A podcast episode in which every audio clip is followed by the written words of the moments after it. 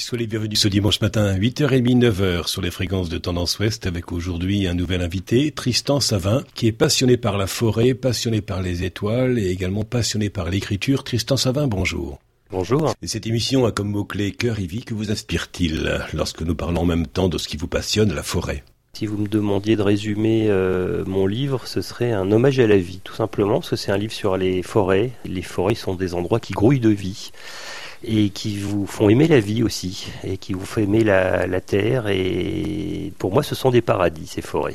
Et d'ailleurs, parler d'arbres, de forêts, euh, n'est-ce pas déjà aller à la source, à la matière première du papier qui vous a permis aussi d'écrire ce livre sur les forêts? L'histoire du papier est très intéressante parce qu'elle est liée à l'histoire des arbres. Et euh, moi qui suis né dans une euh, forêt vosgienne, non loin d'une célèbre papeterie qui s'appelle Clairefontaine, qui, figurez-vous, fut autrefois un monastère qui avait euh, édifié un moulin pour fabriquer de la pâte à papier. Donc c'est quand même une des plus grandes papeteries d'Europe, euh, qui fut autrefois un monastère, qui se trouve tout près de l'endroit où j'ai longtemps vécu enfant, euh, dans les Vosges donc. Le papier m'a toujours fasciné, je suis un papivore, je collectionnais enfant les, les, vieux journaux, je collectionnais les livres, j'ai découvert énormément de choses dans les livres, j'ai quasiment tout appris dans les livres, et là je suis ravi, vous le disiez, de me trouver dans cette bibliothèque pleine de vieux livres qui, qui me font rêver tout simplement. La Normandie, c'est aussi un, haut lieu de, de, bois, de forêt, aussi de différents auteurs euh, qui se sont laissés inspirer par la beauté de, ces différents paysages. Y a-t-il des lieux en particulier, vous, Tristan Savin, qui vous passionnent dans cette région normande? Il se trouve que ma grand-mère maternelle est née à Cherbourg, figurez-vous, donc vous tombez très bien. Tout l'ouest de la France me parle, en fait. Moi, ma, ma famille, euh, mon berceau, euh, le berceau de ma famille, c'est l'ouest de la France. Hein. J'ai une famille en partie nantaise, enfin en grande partie nantaise d'ailleurs. Ma mère est née à Nantes. J'habite actuellement en Bretagne. Euh, ma maman, qui est euh, heureusement toujours de ce monde à 90 ans, habite à la Trinité-sur-Mer, euh, où je passais mes vacances enfant. J'adore l'Ouest. C'est ma boussole avec l'Est aussi, parce que comme je vous le disais, je suis né dans les Vosges. Ce sont deux endroits qui pour moi se rejoignent, qui se parlent, l'Est et l'Ouest. C'est sur la même ligne quelque part, d'un point de vue géographique, et d'un point de vue géologique, ça a la même histoire. Ce sont des de très vieux massifs très vieille montagne, on a tendance à l'oublier, mais le massif armoricain, ce fut, euh, il y a très très très longtemps, des, millions d'années, ce fut une montagne. Et les Vosges, euh, c'est une très vieille montagne aussi. Et les deux, autrefois, étaient peuplés d'arbres. Donc on revient toujours à ça, on revient toujours à la terre, aux origines, aux racines. Et donc, pour répondre à votre question, l'ouest de la France me parle beaucoup, d'autant plus que c'est la porte ouverte au voyage. C'est de là que partaient toutes les grandes expéditions, les grands, euh, les grands navigateurs. voilà, donc je me sens chez moi dans l'ouest. Continuons de partir en, voyage et de respecter ainsi votre passion, Tristan Savin, euh, passion du voyage et de l'écriture, mais déjà l'écriture est, est, est, un voyage en tant que tel, de coucher des mots, de les faire voyager avec des chapitres, des lignes, des, syllabes, euh, en respectant les silences et puis les, les pages blanches et les marges sur une page. C'est exactement ça, c'est une invitation en voyage à tous les niveaux. Déjà, quand, quand vous lisez, vous êtes en voyage, parce que ça fait travailler l'imagination. Euh, ça vous transporte aussi, c'est un terme que j'aime bien. Euh, et quand vous écrivez, c'est la même chose. Moi, quand j'écris, je me sens incroyablement libre, euh, aussi libre que quand je suis sur des sentiers de randonnée au fin fond du monde ou que je, je me balade dans les forêts. L'écriture, pour revenir à ça, c'est le domaine du rêve, de l'imagination, de l'évasion, c'est la plus grande des libertés. Tristan Savin, vous avez été grand reporter, chroniqueur littéraire essentiellement pour l'Express, Géo et, et. Vos différents livres sont rédigés à partir d'un clavier d'ordinateur ou bien avec un stylo à plume et son encre?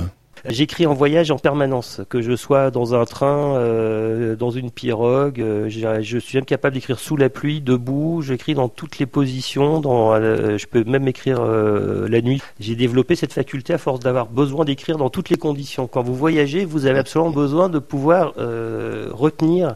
Et le meilleur moyen de retenir, ça c'est un truc que je donne à nos auditeurs lycéens, collégiens ou étudiants, c'est le meilleur moyen de retenir, c'est d'écrire c'est pour ne pas oublier un mot, un nom ou une date, vous l'écrivez, ça vous permettra de le mémoriser, c'est ce que j'appelle la mémoire photographique. Moi, c'est la mémoire que j'ai développée au cours de mes voyages. Quand tout le monde me dit, mais comment tu fais pour te souvenir de ce que tu as vu il y a 20 ans bah, C'est tout simplement parce que je l'ai écrit sur le moment.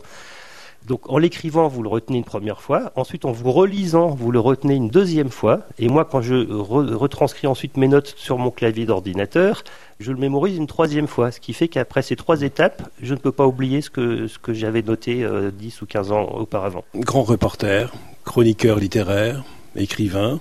Vous dirigez la revue euh, de voyage Long Cours. Oui, c'est une revue de voyage, on appelle ça un MOOC.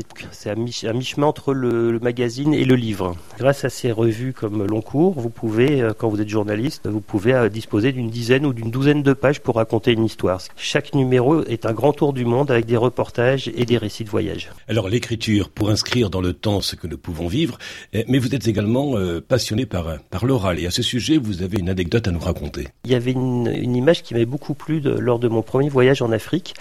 C'était au Sénégal et j'avais découvert que dans les villages, il y a ce qu'on appelle un arbre à parole c'est au centre du village et euh, la tradition c'est que euh, les mémoires vivantes du village ce sont les anciens, donc les, personnes âgées. Donc la tradition orale dans, ce sens-là m'intéresse beaucoup parce que ça permet de transmettre, ça permet de raconter des histoires, ça permet aussi d'enseigner quelque chose aux jeunes. Moi j'aime bien rendre mon texte plus vivant grâce justement au dialogue, donc à la parole. La transmission des histoires de famille à travers l'oral, mais aussi à travers euh, l'écriture. Ces livres vous appartiennent, mais ils appartiennent aussi aux nombreux lecteurs qui vont tourner les pages. Vous avez raison de le dire, quand on a terminé un livre, en fait, on se dépossède c'est une transmission. D'ailleurs, ce livre-là, dans les forêts du paradis, je l'ai, je l'ai dédié à mes enfants. C'est écrit en page de garde, hein, en exergue. Pour une raison très simple, c'est que c'est un peu à la fois une autobiographie et une forme de testament. Euh, pas de testament dans le sens où je vais mourir demain matin. Euh, en tout cas, je ne le souhaite pas. Mais c'est, c'est un message que je transmets aux générations futures, donc mes enfants, mais aussi les enfants des autres car estimé que c'est pas seulement un témoignage, c'est un hommage donc à la nature et le, message que je voulais transmettre donc c'était de respecter la nature. Je voulais transmettre cette notion de respect comme valeur à transmettre. Alors beaucoup se retrouvent avec vous sur cette notion fondamentale qui est celle du respect, mais une autre notion est importante pour vous, c'est celle de l'émerveillement. Il y a le mot merveille dedans et je trouve que la nature est pleine de merveilles. C'est ce que j'ai voulu raconter dans ce livre. C'est pour ça que je compare les forêts des paradis, parce que moi, quand je suis dans une forêt, quelle qu'elle soit, surtout si c'est une forêt ancienne, une forêt primaire parmi les plus vieilles forêts du monde comme Bornéo ou euh, la forêt du Chiapas au Mexique ou évidemment l'Amazonie, je m'émerveille toutes les cinq minutes. Dans la Bible, il est fait mention d'un jardin avec l'arbre de la connaissance. Dans ce jardin de l'Éden, la connaissance du bien et du mal. L'arbre des origines, c'est l'arbre euh, de ce jardin euh, dans nos traditions. Je commence effectivement mon livre en racontant cette histoire parce que ça nous ramène à l'origine de l'humanité, ça nous ramène au, premier temps. Je reviens à plusieurs moments dans mon livre sur cette, sur cette fameuse histoire. Et qu'est-ce qu'on peut faire dans ce paradis? On peut tout simplement euh, jouir de ses beautés et, et rester émerveillé devant euh, autant de, splendeur. Et cet ouvrage est, préfacé par un académicien qui est Jean-Christophe Ruffin, et ça m'inspire, euh, puisque nous parlons d'arbres de forêt avec vous, ça m'inspire un proverbe qui dit un arbre qu'on abat fait plus de bruit qu'une forêt qui pousse. Ça vous inspire un commentaire? Il y a beaucoup de phrases autour de cette idée, beaucoup de citations de, de, philosophes et d'écrivains autour de cette idée selon laquelle euh, le jour où il n'y aura plus de forêt, nous n'aurons plus que notre arbre généalogique pour pleurer. J'aime bien aussi cette ça rejoint, ça rejoint à ce que vous disiez. Il y a aussi la fameuse phrase c'est la branche sur laquelle on est assis. Ça c'est également une notion très intéressante. Mmh. Et j'aime bien donc ce que je disais cette, cette, étude des mots. Euh, par exemple quand vous quand vous parlez d'un vieux camarade, d'un vieil ami, d'un copain de classe que vous retrouvez, vous l'appelez vieille branche aussi. Quand on parle d'une jolie fille, on parle d'une belle plante. Un havre de paix euh, que vous admirez chez vous également, hein, Tristan Savin, puisqu'aujourd'hui, comme vous l'avez dit en préambule à cette émission, vous avez la chance d'habiter en Bretagne, même si la Normandie est aussi très belle. Vous habitez au bord de mer, et en fait, vous avez surtout l'impression de vivre à la campagne et vous voguez vers le paradis terrestre, rien que ça. Oui, tout simplement parce que j'ai reconstitué euh, un petit paradis dans mon jardin. J'ai cette chance. Euh, aujourd'hui, c'est un luxe, à avoir un jardin euh, et avoir surtout la chance de ne pas, de ne pas ou de ne plus vivre dans une ville. J'ai cette chance inouïe d'habiter dans une, une petite station balnéaire dans les Côtes d'Armor. Donc je suis en face de la Normandie, donc je salue nos amis normands. Il suffit d'ouvrir les yeux et de prendre le temps d'observer pour se rendre mm. compte qu'on est parfois dans un paradis sans même le savoir. Et à force d'observer, de prendre le temps et de rester tous les sens en éveil et d'avoir toujours ce contact avec la nature qui n'est pas plus compliqué que ça, donc euh, rester, ouvrir les oreilles, euh, arrêter un moment de parler et se contenter de ce qu'on a et, de profiter de ces moments d'émerveillement, euh, surtout quand vous êtes dans, dans, un, dans un beau jardin avec entouré d'animaux, là vous êtes au paradis. Vous écrivez des lignes, vous écrivez des mots. Euh, ces mots et ces lignes font des, paragraphes, voire des chapitres et des livres aussi. Le silence entre les mots, c'est comme l'oxygène nécessaire pour donner à l'écriture une, une respiration vitale Le silence dans l'écriture, il serait plutôt dans la ponctuation en fait. Je me suis beaucoup intéressé à la musique. J'ai longtemps été critique musicale dans, ma jeunesse. J'ai souvent entendu des écrivains dire que ce qui les inspirait le plus, c'était la musique. Il y a effectivement un silence dans l'écriture, mais le silence, quand vous lisez un livre, vous ne l'entendez pas. Mais en revanche, vous aurez ce qu'on appelle une respiration. Et donc cette respiration correspond à un silence. Pour moi, les silences dans un livre, ce sont les, les sauts de ligne. C'est-à-dire qu'on passe d'un paragraphe à l'autre ou quand on arrive à la fin d'un chapitre. J'aime bien, moi, terminer un chapitre euh, avec une espèce de chute, comme à la fin d'une nouvelle, et laisser un grand blanc. Et je sais qu'avant de tourner les deux pages qui vont suivre pour arriver au chapitre suivant, mes lecteurs vont connaître ce silence, justement. Vous écrivez à Nancy, nous avions visité une papeterie avec l'école, et cet univers vous a passionné, cet univers de la papeterie. On le sait, le terme papier vient de papyrus, vous l'avez dit également, mais vous aviez une précision à apporter concernant le mot livre également. Oui, vous en parlez dans votre, dans votre livre. C'est une, une, précision très intéressante. Et Firus, c'est mon fils qui, me qui est professeur de, de, français et de philosophie. Mon fils m'avait appris que le mot livre venait d'un mot, euh, d'un mot latin libère et que ce terme désignait une écorce en fait, avec laquelle on fabriquait le papier avant d'utiliser le papyrus.